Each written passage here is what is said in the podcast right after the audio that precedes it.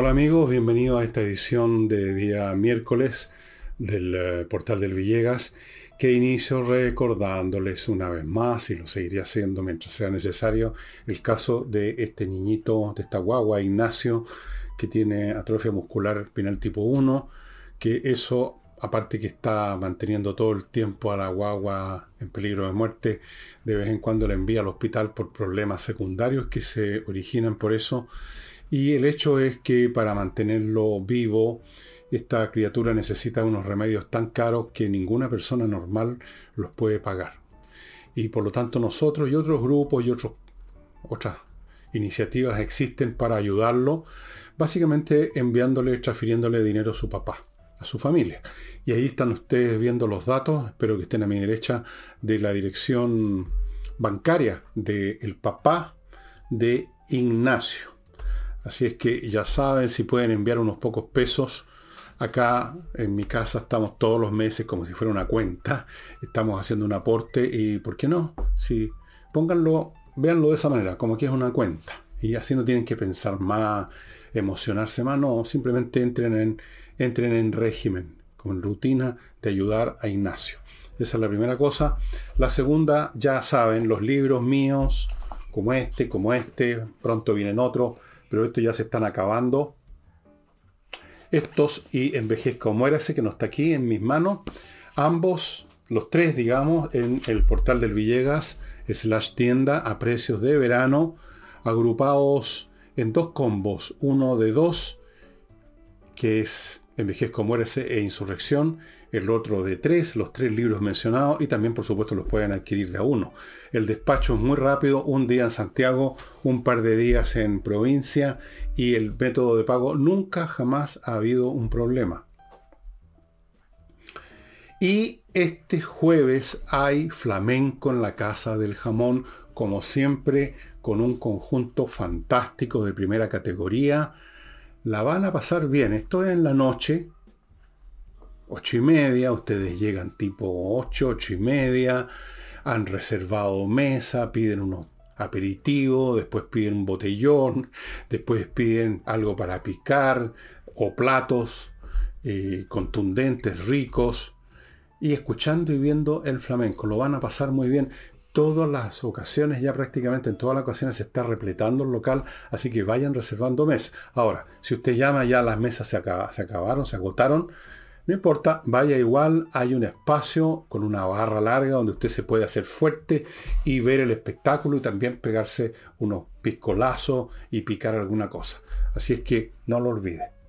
Y ahora entremos en materia y para cambiar un poquito el orden de los factores que no altera el producto, vamos a partir con lo internacional que hace tiempo que no lo toco y específicamente el caso de la guerra en Ucrania. Em, en este momento la novedad, la, situación nueva, es que reina eso que podríamos llamar la calma antes de la tempestad. Los rusos intentaron en las semanas previas, todas estas semanas que han pasado en, abril, en marzo incluso, intentaron un segundo ataque en gran escala y no pudieron nunca. Ni siquiera han podido tocar eh, han podido tomar por completo solo una parte de una localidad muy pequeña que no tiene ninguna importancia estratégica, que es Bakhmut. Han perdido una cantidad enorme de material y de gente tratando de tomarla. Ha sido como el Stalingrado de los rusos en miniatura y ellos haciendo el papel que hicieron los alemanes en la Segunda Guerra Mundial. O sea, un desgaste tremendo para nada no han logrado penetrar por ningún otro lado, han sido rechazados, a veces 40, 50 ataques al día, con grupos de soldados que avanzan y son, y son ultimados. Y ahora viene, en cualquier momento, puede ser mañana, en una semana, tal vez en un mes incluso, el contraataque ucraniano que se ha estado preparando todo este tiempo. Han estado integrando el servicio militar a miles de hombres. Los han estado entrenando en Ucrania, en Italia, en, no en Italia, en Francia, en Alemania, en Estados Unidos, en Inglaterra, los han estado entrenando con las más modernas y avanzadas técnicas y de despliegue de infantería de Occidente. Ha estado llegando material bélico, tanques, artillería, munición para la, para, la, artillería pesada, para los howitzer. ha estado llegando material antiaéreo, ya los rusos lanzan sus andanadas de drones o de cohetes y el 90-95% los derriban, el resto caen en cualquier parte, por supuesto todavía hacen daño, pero nada de lo que ellos hubieran querido lograr con esos bombardeos.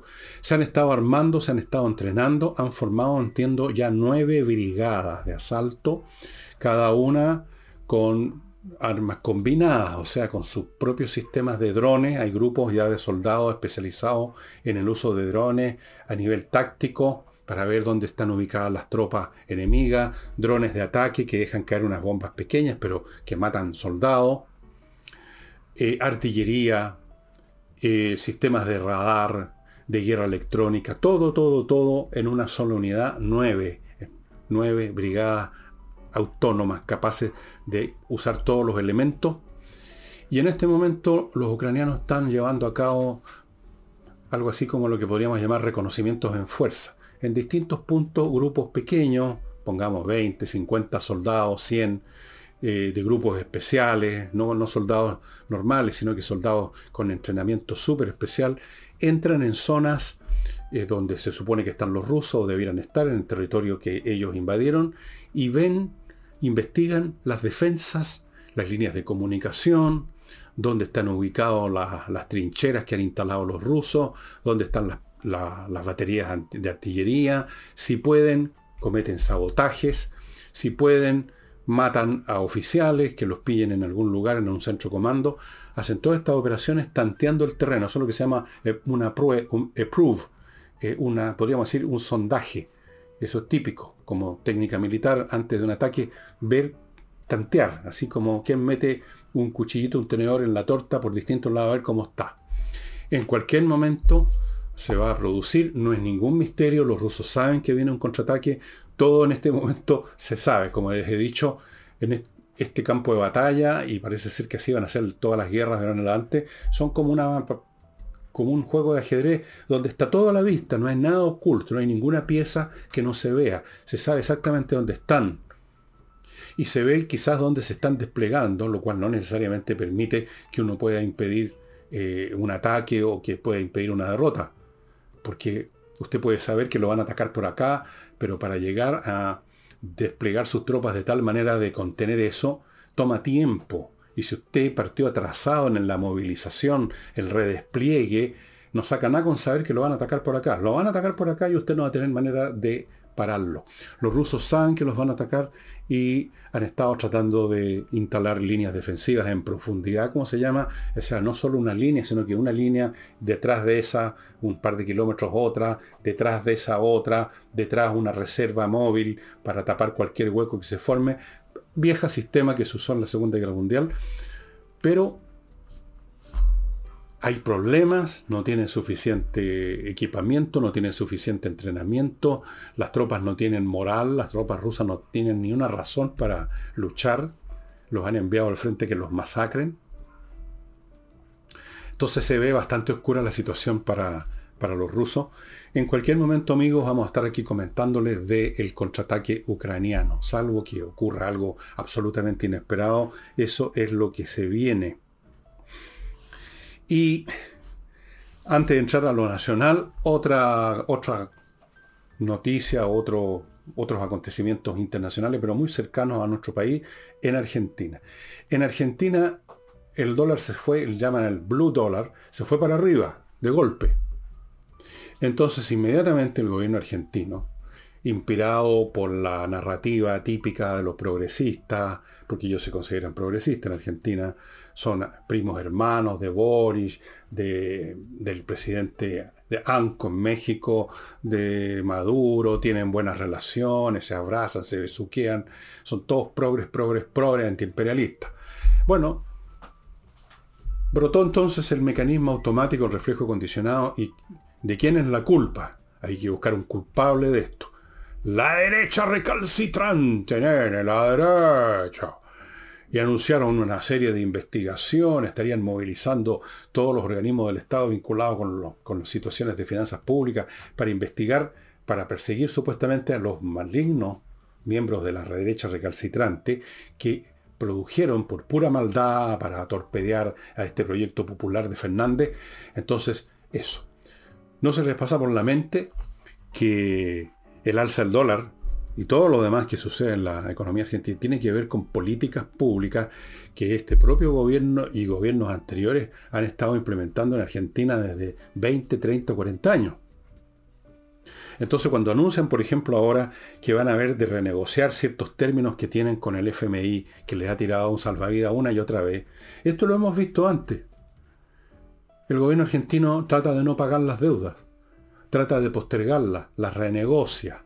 O sea, no las paga, las voy a pagar mañana, pero mientras tanto pásenme unos pocos pesos más para seguir flotando. Lo ha hecho innumerables veces.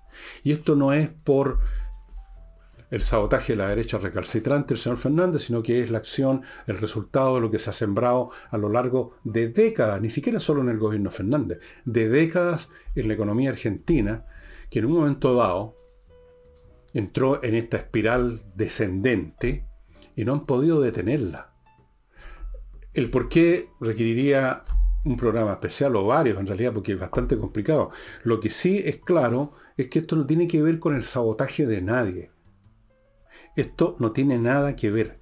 Tenemos en Argentina, y es una lástima porque es un país rico en recursos materiales y sobre todo de una población muy, muy dotada, mucho más culta, mucho más en muchas cosas que la nuestra. Esa es la realidad, perdónenme, pero esa es la verdad. Y yo como no, no me estoy promoviendo para ningún cargo público, puedo decir lo que me parece que es. Pero la cúpula política argentina, los gobiernos argentinos, los congresales, los de la élite del poder, han sido siempre una banda de fascineroso o de incompetente o las dos cosas. Son como la Alibaba y los 40 ladrones.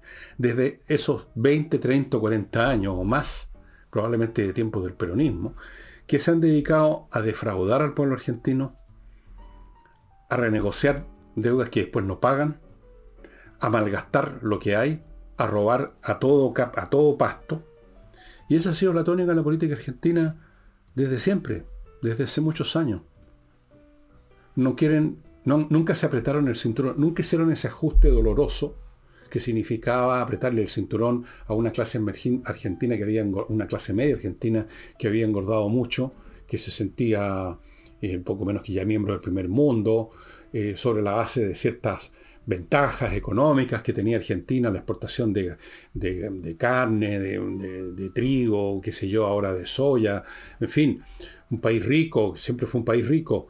Eh, pero llegó un momento en que eso ya no funcionó, se produjeron algunas circunstancias, pero no querían disminuir su nivel de vida, entonces empezaron ya los mecanismos de vivir con lo que no se tiene, y luego eso se empieza a convertir en una costumbre, y luego se de costumbre pasa a ser un hábito, y a eso se asocia la corrupción, el robo, el saqueo y la incompetencia, y tenemos a Argentina que en algún momento pintaba como potencia mundial, claro, estamos hablando hace más de 100 años atrás, he ahí convertido en un tipo bien vestido, bien afeitado, pero que digamos, vive pidiendo prestado, vive no pagando las deudas, vive engañándose a sí mismo y engañando a los demás un desastre.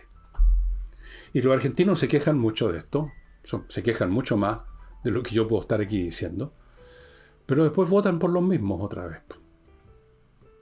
Y cada país tiene el gobierno que se merece. Y lo digo por nosotros también, por los chilenos, que tenemos a Boric y su patota de jovencitos arrogantes y poseros, porque los puso ahí nuestras generaciones de jovencitos arrogantes y poseros, más los viejos tercios de la izquierda, más los tontones de las clases medias que creyeron que el otro candidato iba a invadir Polonia al otro día de gobernar porque era nazi. Cada país tiene el gobierno que se merece, Argentina que debiera haber sido, potencia, mucho más que Brasil. Eh, ahí está. Ahí está con el señor culpando a la derecha del alza del dólar. Hay que culpar a alguien siempre. Hay que tener un chivo expiatorio. Voy a mi primer bloque, estimados amigos. Lo inicio con entrenainglés.com, un eh, sitio donde opera una academia de inglés que hace uso de profesores de inglés de verdad, que ofrece clases online muy, pero muy potentes, muy efectivas y que sigue vigente, mantiene vigente, más bien dicho, el plan de verano de 24 clases por menos de 400 mil pesos. 24 clases que le dan a usted la base para poder, por ejemplo, ver una película sin tener que estar leyendo los subtítulos, para poder conversar con un norteamericano, un inglés, cualquier persona que hable inglés, para sus negocios, para sus asuntos, batírsela. Una muy sólida base, naturalmente usted la puede hacer crecer, puede seguir después otros cursos, puede leer en inglés, puede comenzar a aprender a escribir en inglés, pero ya va a tener una base de conversación absolutamente sólida y buena con el plan de verano de 24 clases por menos de 400 mil pesos. Continúo con Kame ERP, un software financiero, contable y administrativo para empresas de todos los rubros, de todos los tamaños y que siempre va a ser necesario, hoy en día es absolutamente necesario tener un buen software, para saber, por ejemplo, si usted está ganando o perdiendo plata, cosa que no es tan evidente en un negocio importante porque a veces la plata se va de manera más o menos subrepticia, digamos. Saber cuánto le deben los clientes, otra cosa que a veces se pierde de vista. Facturar electrónicamente, revisar estados financieros, controlar stock de productos, otra cosa importante que hay que manejar bien en una, en una empresa controlar, como digo, los stocks de productos, procesar remuneración es un tema complicado, integrarse con los bancos, con el servicio de impuesto interno, con Mercado Libre, etc. Se implementa esto en dos horas y hay planes desde 12 UF al año. Continúo con Fastmark, que no olviden, tiene una nueva sucursal en Puerto Vara, un courier chileno que le trae desde Miami a Santiago lo que su empresa necesita o lo que usted como individuo privado ha comprado en cualquier negocio de Estados Unidos, también lo van a atender. Ellos tienen servicio de paquetería, una empresa chilena que conoce las necesidades de los chilenos. Y termino este bloque con el famoso Oxinova, este polvito mágico que mezclado por un tiempo determinado que se explica aquí en una cantidad de agua, todo está perfectamente explicado, se convierte en una colonia de bacterias que destruyen las bacterias del mal olor, que producen el mal olor. No es que las bacterias tengan mal olor, son las bacterias que anaeróbicas que se meten en las materias orgánicas, la empiezan a descomponer, brotan los gases hediondos. Bueno, por eso que este producto funciona con el mecanismo de ir no a tapar los olores, sino que a destruir la causa, que son esas bacterias. Estas bacterias son aeróbicas y destruyen a las anaeróbicas. Y se acaban los malos olores. El Congreso postergó, y esta es la vez número 22, se ha postergado 22 veces, el estado de excepción en la macrozona sur. Y supongo que ayudado en votar favorablemente esto, por el hecho de que se produjeron una cantidad aún mayor de lo normal de atentados. Yo alcancé a ver tres o cuatro, 33 máquinas destruidas entre distintos ataques a distintos predios, casas quemadas, gente amenazada, etc. Ante lo cual se votó rápidamente por la vigésima segunda vez el estado de excepción, y la señora ministra del Interior, en un rapto de altísima inteligencia, dijo, es preocupante, parece este, este, parece que hay un aumento de los ataques preocupante. No me diga, preocupante. Qué palabra más preocupante. Preocupante. O sea, ya está preocupada. No, no están haciendo nada, pero está, está muy preocupada. Eh, es preocupante que han aumentado los ataques. Ahora, vamos al tema central, más allá de la cantinflada de la señora Toa, que no tiene remedio. ¿De qué sirve, pregunto por enésima vez, prorrogar la presencia de militares en las condiciones en que están presentes, pasivo, como palitroque? El solo hecho estimados amigos, que se haya prorrogado 22 veces es una demostración en, 21 ocasiones de que no funciona. Si funcionara una medida X, en este caso el estado de excepción, se habría terminado el problema y no habría que prorrogar nada porque los problemas se habrían acabado. O sea, en otras palabras, si se hubiera actuado desde un principio haciendo uso de verdad de la fuerza pública al nivel que sea necesario para terminar con los grupos que llevan a cabo estas acciones. Como no ha sido así, entonces se prorroga esto. La prórroga misma demuestra que no funciona el estado de excepción.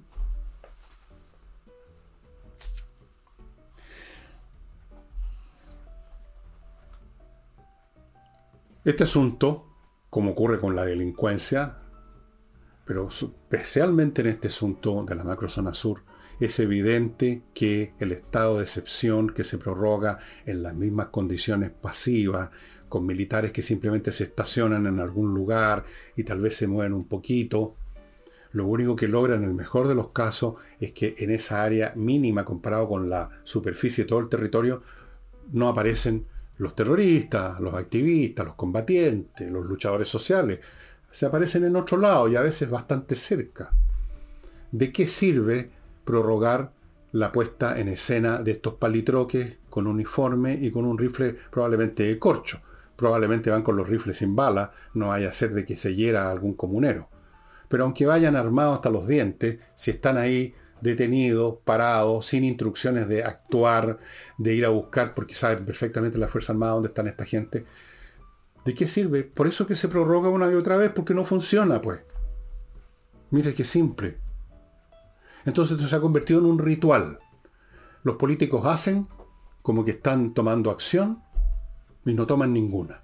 Simplemente se convirtió esto en un automatismo, se prorroga, después vendrá la número 23, la 24, continúan los atentados, crecen los atentados, al punto que la señora Toa, que como toda miembro del gobierno, no ve ni quiere ver la situación, porque en el fondo es hermana de leche de los combatientes, entonces lo más que logramos que ahora diga que esto es preocupante, este aumento es preocupante, preocupante, ciútica, preocupante.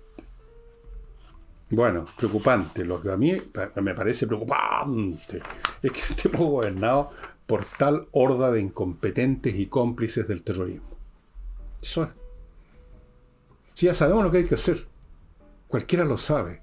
Lo saben los militares, lo saben carabineros, lo sabe la policía de investigaciones. Lo sabe todo el mundo, es evidente.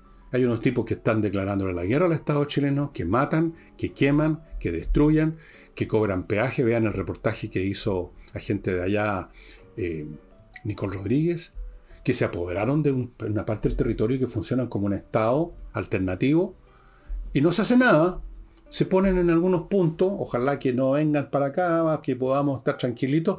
Se ponen unos cuantos militares, estos militares de hoy, cuyo comandante en jefe en algún momento en las situaciones de septiembre, de octubre del 19, dijo que él era un hombre de paz, era un hombre feliz, que no estaba en guerra con nadie. Bueno, con esa clase de ejército, que parece que en realidad no es mucho lo que se puede hacer, con esa clase de políticos que además refuerzan esa actitud de lo, yo soy un hombre de paz, yo soy un hombre feliz, evidentemente no se hace nada.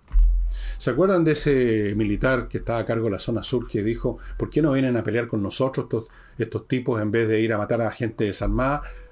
¿Saben lo que le pasó a su oficial? Pregunten.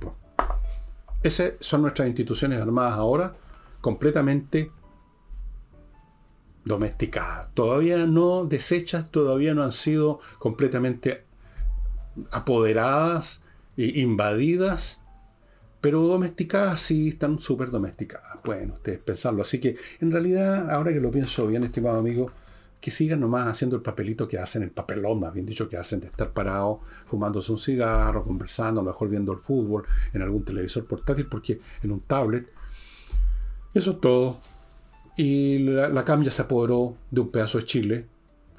Si no se apoderan de más es porque son buenas personas o todavía estarán consolidando las conquistas que ya tienen. Pero esperemos, démosle tiempo, démosle tiempo. Eh, Vamos a otro tema. La Comisión de Hacienda del Senado aprobó que exista un royalty minero. Aunque no para el litio, ¿ah? porque la gran riqueza nacional, por supuesto, no va a estar pagando royalty. Pues sí. Bueno, eh, falta por ver lo que viene. Una cosa es decir, ok, vamos a, vamos a, va, a haber un royalty, pero la cuestión central es cuál va a ser ese royalty. En este momento la proposición del gobierno es que haya un tope del 47 y tanto por ciento sobre la renta imponible, pero entiendo que hay otros puntos también que se quisieran agregar, si se dan otras circunstancias. La cosa es ordeñar, dejar seca la vaca. Eh, ¿Qué va a pasar con esto? Lo dejo en suspenso, porque va a haber que ver cómo son tratadas en el hemiciclo cuando llegue ahí el proyecto del gobierno. Eh, hay que tener mucho cuidado con esto porque no olvidemos que hay gente en, el oficialismo, eh, genio resplandeciente, que siguen con la teoría, con la vieja teoría que yo vengo escuchando desde que tengo uso razón, de que aquí vienen los extranjeros a explotar, a saquear, esa es la frase que usan, saquear las riquezas nacionales. Riquezas nacionales que solo existen cuando son sacadas de donde están, no existen a priori. Esto no es como una caja fuerte con billetes adentro que vinieron a abrir la puerta y se llevaron los billetes. No, hay que producir los billetes, por así decirlo. Pero así son de estúpidos. Entonces, capaz que digan, no, 47 todavía es poco. El 90%, como en algún momento se habló, se está llegando a cifras como esa. Vamos a ver qué pasa.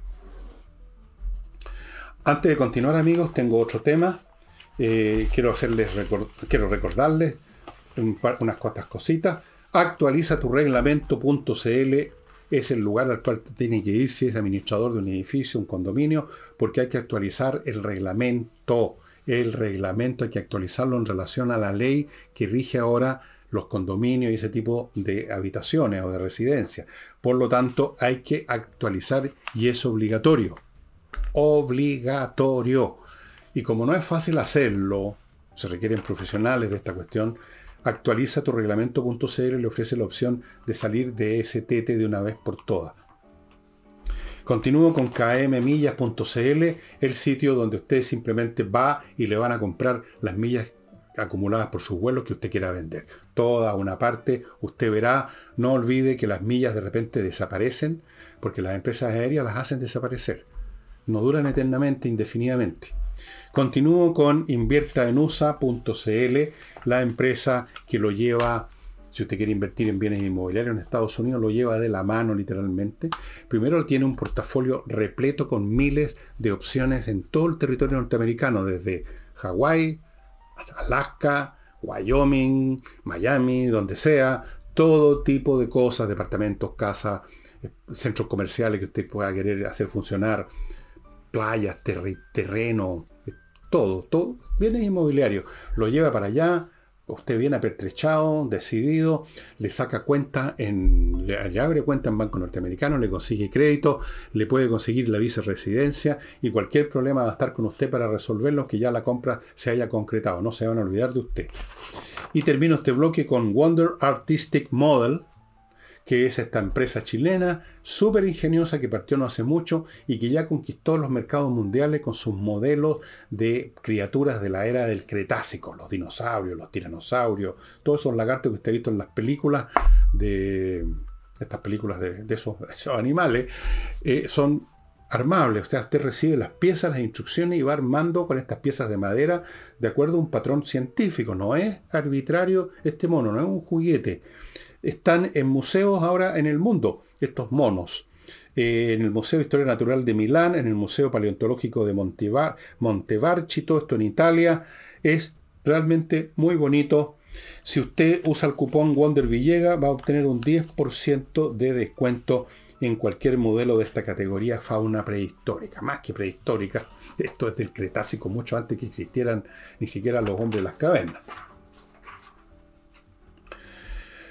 El señor canciller von Fan, no von, Fan Claveren, hizo una declaración que ha producido eh, un, cierto grado de consenso, por lo menos en la oposición y creo que en algunos también de gobierno, aunque con más reticencia y algunos se han quedado callados, pero saben que es cierto. Fan Claveren dijo algo que es de cajón y que lo, hemos, lo comentamos desde hace años aquí, cuando empezó este tema, de que los países tienen un límite en la cantidad de gente, de inmigrantes que pueden aceptar. Lo dijo así, Chile tiene agotada su capacidad para absorber inmigrantes. Hace rato. Esto lo dijo en una entrevista a una agencia noticiosa F. y ha producido, como les digo, un montón de reacciones. Normalmente son obvias, porque lo que dijo Van en el fondo es como decir 2 más 2 son 4, es obvio, es un hecho. Es un hecho teórico y un hecho práctico. Teórico uno podía decirlo de antemano, como lo dije yo, como lo puede decir cualquier persona con sentido común, que en cualquier grupo la llegada de foráneos tiene un límite o lo, contrario, se empiezan a producir tensiones, el grupo no los puede asimilar, no los puede encajar en su estructura, se empiezan a producir conflictos, eso es evidente, pero por si había alguna duda, es lo que estamos viviendo.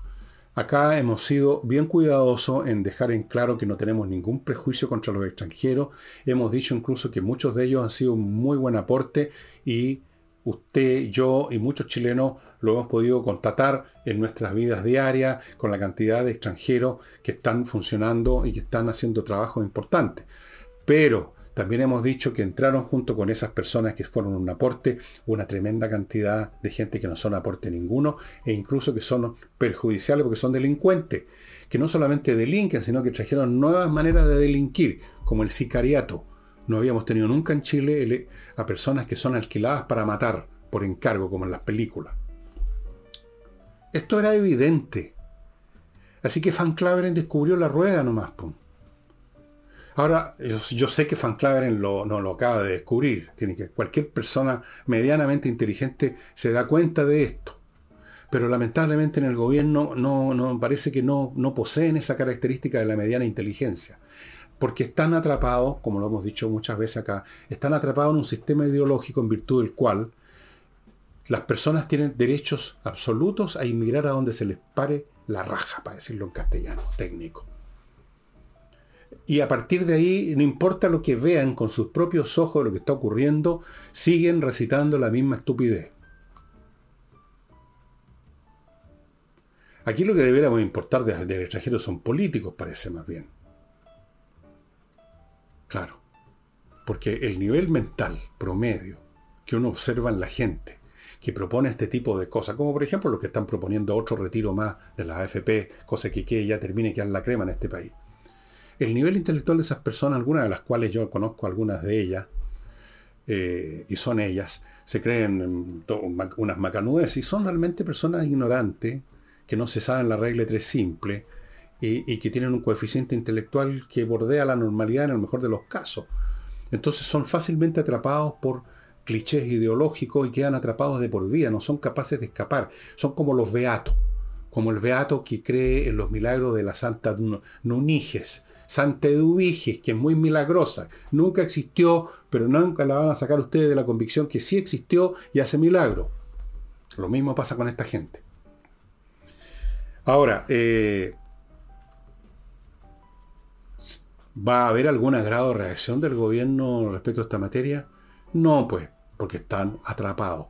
Yo he dicho aquí muchas veces, eso sí, que la fuerza de la realidad impone ciertas cosas, pero parece que en este caso concreto yo no veo, eh, no veo por dónde podría actuar esa fuerza de la realidad. Sigue entrando gente todos los días, cientos de personas. ¿Ok? Así es que Van Claveren la próxima vez ya descubrió la rueda. ¿Por qué no nos descubre el fuego mañana? Así para, alegrar, para calentarnos un poco ahora que está refrescando.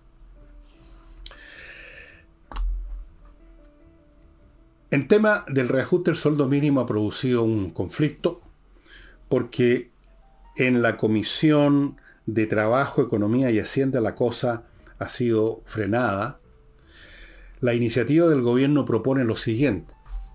Un alza a 440 mil pesos que estaría rigiendo, desde el primero de mayo de ahora. Luego, eso se convertiría en 460 mil el primero de septiembre. Luego se convertirían en 500 mil en julio del año 24. La oposición ha dicho que hay que consultar a las pymes, que no se las ha consultado para nada. Las pymes son las empresas más frágiles. Las, pymes son pequeñas y medianas empresas como la mía, por ejemplo, que tienen contratado a un número pequeño de personas para hacer la pega, porque si no, no se puede. No hay pyme de una sola persona. Eso no es una, pyme, eso es una actividad, un freelancer, qué sé yo. Una pyme tiene por lo menos un empleado, dos, tres, cuatro, cinco, seis, y hay que pagarle sueldo. Las pymes tienen problemas, siempre los han tenido problemas, por ejemplo, de la demora en los pagos de los, ah, de los, eh, de aquellas empresas a las cuales ellos proveen. Uno de los peores pagadores, entre paréntesis, el Estado, últimamente, además. Entonces, lo mínimo es consultar a las pymes que piensan de este alza que las va a afectar a ellos como realmente brutalmente. Entonces, la señora Janet Jara, ministra del Trabajo, comunista, muy deseoso ella, como todo su partido, de que se venga todo abajo la economía del Estado burgués, del modelo neoliberal. Así que esto también sirve de una forma o de otra. Entonces dijo, estos son los mismos, refiriéndose a la gente de derecha de la comisión, no son, estos son los mismos. ¿Por qué no dice gente político de este partido, de este, este sino que como si fueran basura, como si fueran eh, una horda, digamos, de zombies o de caníbales? Eh, con ese lenguaje descalificador, deshumanizador. Estos son los mismos que se negaron a aprobar la reforma tributaria que iba a permitir mejorar, tener más dinero, eh, todo lo cual es una suposición. La señora Janet Jara, que no sé de dónde salió, de qué escondrijo la sacaron, debiera saber que la reforma tributaria que hizo su camarada, porque es comunista, la señora Bachelet en uno de sus gobiernos, no, recaudó más plata, sino que menos. Porque resulta que la plata que se va a tributar, que se va a ordeñar, la vaca lechera que pretenden ordeñar, a veces está más flaquita. A veces cuando la ordeñan mucho deja de producir leche, a veces se arranca. No es una cantidad fija que usted le saca más o le saca menos de acuerdo a su capricho. Eso no lo entienden, no les da para entender eso. Entonces iba a salir más plata. Y con esa plata, por supuesto, no iba a llegar a los bolsillos de su partido, de los políticos, de los apitutados en el aparato del Estado que sigue creciendo como un tumor canceroso, sino que iba a llegar al pueblo. Puras mentiras, puro bla bla, puros clichés de la señora Jara, por supuesto. Lo que le pasa es que el gobierno quiere sacar esto, quería sacar esto antes del 7 de mayo para presentarse con un punto favorable ante el electorado que va a ir a votar por la próxima, por los consejeros constitucionales 2.0. Querían aparecer como el gobierno que le hace un favor a la gente. Como si fuera un favor subir el sueldo cuando después el otro día suben los, suben los precios otra vez. ¿Qué clase de favor era ese? ¿Qué clase de favores generar condiciones para que la economía se vaya estancando y finalmente derrumbando? ¿Cuál es el gran favor que iban a hacerle a la gente? La gente mejora su nivel de vida si la economía en su conjunto crece. No si uno agarra un, un mordisco más grande, porque al hacer un mordisco más grande, los otros también hacen un mordisco más grande, todos se dan unos a otros mordiscos más grandes y todo queda igual, con cifras más altas nada más, en una expresión numérica más elevada. Yo tenía 100 y compraba 10, ahora tengo 1000 y compro a 100. Es lo mismo, pero con expresiones numéricas más elevadas. Vamos a ver qué pasa con esto de, la, de las alzas. Yo no estoy en contra de que los trabajadores ganen menos o ganen más. Pero para eso se requiere que la economía en su conjunto crezca. Para que la economía crezca tienen que haber inversiones. Para que haya inversiones tiene que haber un gobierno inteligente, que es exactamente lo que no tenemos. Tenemos un gobierno ideológico, tenemos un gobierno que odia el modelo neoliberal, tenemos un gobierno socialista o comunista, tenemos un gobierno que está llevando al país a la ruina en todo lo que toca. Ya lo acabamos de ver con lo del litio, al otro día. No hay cosa que no lo hagan mal demoraron el tratado comercial con, el, con la OCDE. Por donde meten la mano, dejan la cagá. Esa es la, para decirlo en castellano. Dejan la cagá. Y esto del alza de salario va a arruinar quién sabe cuántas pymes. Y entonces esos trabajadores que iban a ser beneficiados con los mayores impuestos, iban a ser beneficiados con estos salarios, se van a quedar sin pega. Flor de beneficio, señora Jara. Lea de vez en cuando, si es que sabe leer, un texto de economía.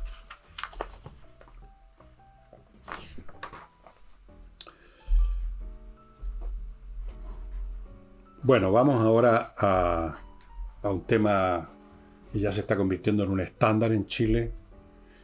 La municipalidad de Pedro Aguirre Cerda suspendió clase en cuatro colegios porque había un funeral narco. O sea, los funerales narcos son ya fechas de las efemérides nacionales, así como el Señor de Mayo, como la sesión de la Virgen María, como el 18 de septiembre, los funerales narcos también en una escala menor hacen que se suspendan las actividades. Y el funeral narco fue acompañado, ojo, escuchen bien, por 20 vehículos policiales. 20. Hago insistencia en este número porque no hace muchos días comenté que la gran medida que se le ocurrió al gobierno, al señor Monsalve, al gobierno en general, para paliar las situaciones que se viven con el delito en la zona norte, fue enviar dos, tres furgones y dos autos patrullas más. O sea, otra vez un tema de mandar vehículos.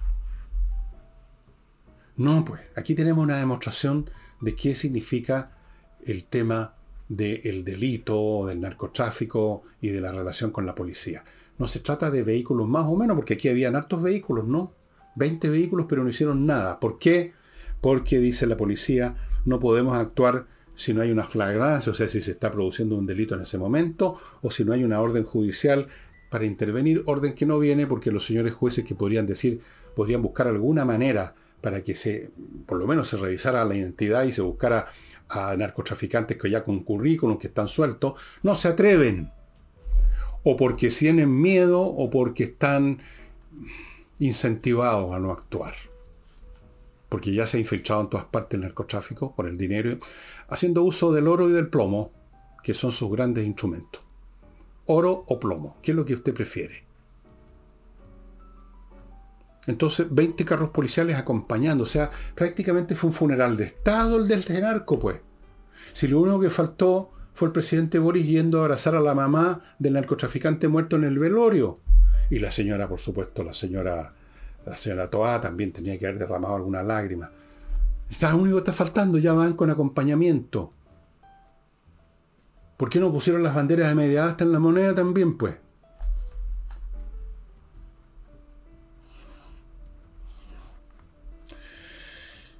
Eh, voy a mi último bloque antes de echar a otras materias, pero antes de eso quiero contarles que, o sea, se los voy a contar ahora. ¿Para se lo voy a contar? Se los voy a contar ahora.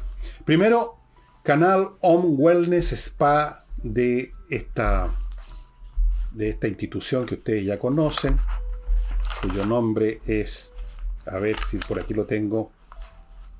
¿Me permiten un segundo, estimado amigo? Bueno, no importa. Este, esta institución de yoga, que tiene un nombre que no recuerdo en este momento, pero que lo interesa, el nombre que sí interesa es el sitio que tienen, el, em, el spa que tienen entre, entre Pichidang y Los Vilos, un par de horas, Canal Home Wellness Spa, que les ofrece del 21, del 28 al 1 de mayo, una maravilla para ir realmente, no a decir a relajar, a reconstituir el espíritu. Hay programas que incluyen alojamiento, todas las comidas, el uso exclusivo de piscinas con agua de mar, con agua dulce, sauna, talasoterapia, jacuzzi, masajes, tomar clases de Reiki, clases de yoga, todo en canal Om Wellness Spa, que están viendo la dirección y los detalles a mi derecha. Continúo con Remodeling, la empresa con puros profesionales expertos en el arte de remodelar una casa, los suelos, las paredes, pintar, cambiar suelo, cambiar amoblado de cocina, ampliar algo, disminuir algo, mansarda, miles de cosas hechas por profesionales de calidad. No se ponga en manos de esa figura nacional antropológica que es el maestro Chasquilla, que lo hace todo mal. Usted tiene la experiencia de los maestros Chasquillas como yo, siempre quedan las cosas a medio hacer o mal hechas. Remodeling no, son puros profesionales. Si quiere remodelar su casa, póngase en contacto con Remodeling. Y compre oro, lo que les quería contar es que compre oro, compre oro, no solamente le vende, compreoro.com, no solamente le vende lingotes de oro y de plata para que usted tenga una reserva financiera intocable, absolutamente ajena a los cambios de la bolsa, sino que además está comprando oro, le está comprando a usted oro, en vez de venderle le está comprando oro, joyas de oro. Si usted tiene unas joyas de oro que quiere vender, que necesita vender, vaya a la siguiente dirección, Apoquindo, 5681 local 62 le pagan al tiro con efectivo. Así es que si tiene ahí un reloj de oro, unos pendientes, un anillo y necesita ese dinero, en Apoquindo 5681, local 62. Continúo con Hey, el corredor inmobiliario que todavía vende. Eso sí que gracias con sus métodos especiales, con su trabajo de 16 horas al día, todos los días, vende. Si usted tiene una propiedad estancada en algún corredor que no ha podido vendérsela, vaya, contáctese con Ángel Hey. Y termino con Climo, que está en una promoción desde el 30 hasta, no, no, desde hasta el 30 de este mes en los equipos AMBO, que son los más eh, usados en todo el mundo, descuentos en el equipo y descuentos en la instalación muy jugosos, estimados amigos. Póngase en contacto con Climo, miclimo.com. Aproveche el fin de temporada baja, porque ahora van a empezar los fríos. Ah, en este momento no hay ni calor ni frío, pero van a venir los fríos. Espero que este año sea más de invierno que otros. Espero que llueva este año. Y ya pues, miclimo.com.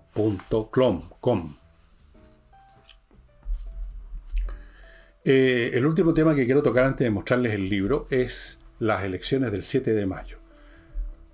Averigüe por quién va a votar. Investigue a quién va a votar.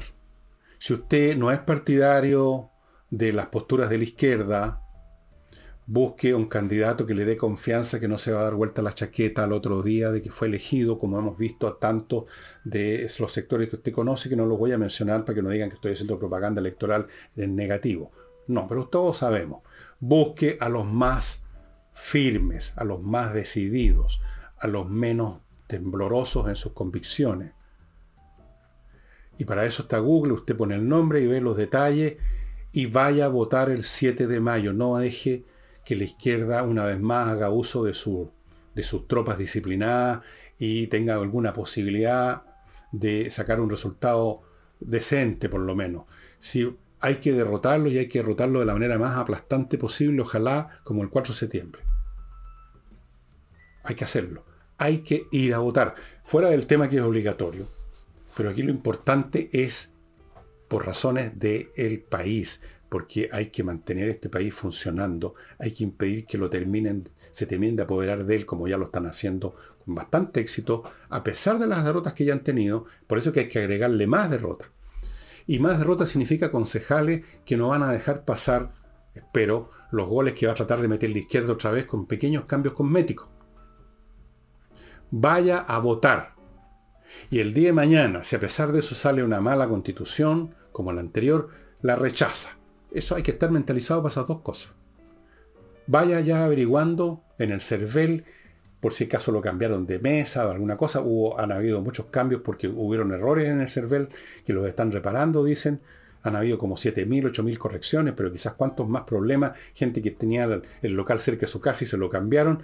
Pero como sea, averigüe dónde vota y averigüe por quién va a votar y vote. No llore después no se ponga a quejarse después si no hizo nada, prefirió irse a dar una vuelta, como hacen muchos irresponsables, a su segunda vivienda. O se quedaron viendo la elección por televisión como si fuera un show. Vaya a votar y después vea si quiere esa hueva, porque eso es lo que es finalmente eso, eso, ese espectáculo de 24 horas en que están los periodistas hablando pura idioteces, y aquí llevé a una señora, y ¿cómo está señora? ¿Cómo la pasó? Y fue muy difícil votar. Eh, no, no, está todo bien, no había problema. Bueno, si quiere ver eso, hágalo si quiere. Ya. En vez de leer un buen libro, haga eso. Pero vaya a votar. Y a propósito de buenos libros, les quiero mostrar uno que viene muy a cuento, se lo he mostrado antes, porque es lo que estaba pasando en el mundo, en una serie de ciudades importantes del mundo, se las voy a decir cuáles son, Londres, París, Berlín, Roma, San Petersburgo, Buenos Aires, Los Ángeles, México City, Constantinopla, etcétera, qué estaba pasando, cómo iba la vida un año antes que explotara todo en la Primera Guerra Mundial. Cómo era el mundo en 1913. Este libro de mi conocido historiador australiano Emerson, Charles Emerson, somos compadres.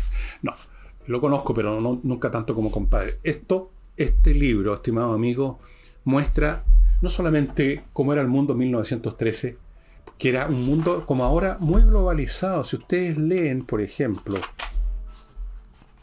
empieza la introducción diciendo esto, fíjense, en 1913, Francis Riley Hearst, editor del Economista, una revista que todavía existe, publicó un ensayo titulado Viajes por el extranjero. En él describió la globalización de su día. Un proceso que parecía estar tomando especial, estaba acelerándose con cada década que pasaba. Y aquí viene, y ahí empieza. Era un mundo globalizado, era un mundo que en muchos sentidos bastante parecido a lo que era hasta hace unos 3, 4 años este mundo globalizado, antes que viniera la pandemia, antes que viniera la guerra ruso-ucraniana, antes que estuviera a punto de explotar el asunto entre China y Estados Unidos en el mar de la, en el Indo-Pacífico, antes de todas estas cosas, este era un mundo globalizado que pensaba que iba, digamos, en una línea finalmente de progreso indefinido, era cuestión de ir agregando y acumulando más y más beneficios para más y más población. Bueno, en 1913 creían exactamente lo mismo. Y entonces aquí es una especie de vuelta al mundo, donde vamos ciudad por ciudad, qué estaba pasando en Berlín, qué pensaban los berlineses. Aquí, por ejemplo, al inicio de Berlín, dice, París tuvo sus días, escribió Theodor Dreiser, cuando estaba por terminar su tour por Europa, y sin duda tendrá otros. Londres está feliz con sus interminables días de conservativos o conservadores, pero Berlín es el que está ahora brillando. La sangre está ahí y la esperanza y etcétera, etcétera, un temperamento wagneriano. Ese era el Berlín un año antes que explotara todo en pedazos. Muy interesante, amigos. Uno ve la gente en distintos lugares, en el mundo desarrollado principalmente, cómo eran ciegos, muchos, no todos, ante los nubarrones que se acumulaban, cómo se hacían ilusiones, como nos hicimos todos nosotros eh, con la globalización, y cómo estaba por desencadenarse todo con el pistoletazo de ese imbécil. Todos estos activistas son iguales, son deficientes mentales y creen que con un acto violento van a cambiar el mundo para mejor. El tipo que le metió un balazo al archiduque Franz Ferdinand y a su señora y los mató a los dos. Y un mes después empezó la Primera Guerra Mundial. Empezó la cosa en Serbia, así como ahora está empezando en Ucrania, porque yo creo que estamos ya en la Tercera Guerra Mundial, todavía, por así decirlo, en, un poquito en cámara lenta en términos del mundo, pero estamos ya en ella en el fondo. Bien amigos, y eso sería todo. Este libro está disponible en Amazon de todas maneras, eh, o en algunas otras librerías digitales, que se llaman Barnes Noble, las que usted quiera. Eh, muy entretenido, muy interesante, le va a dar más, bastante comida a su pensamiento, haciendo el paralelo 1913 con 2013 podría ser un muy buen paralelo. Y eso sería todo por hoy. Nos estamos viendo mañana con Nicole Rodríguez. Chao.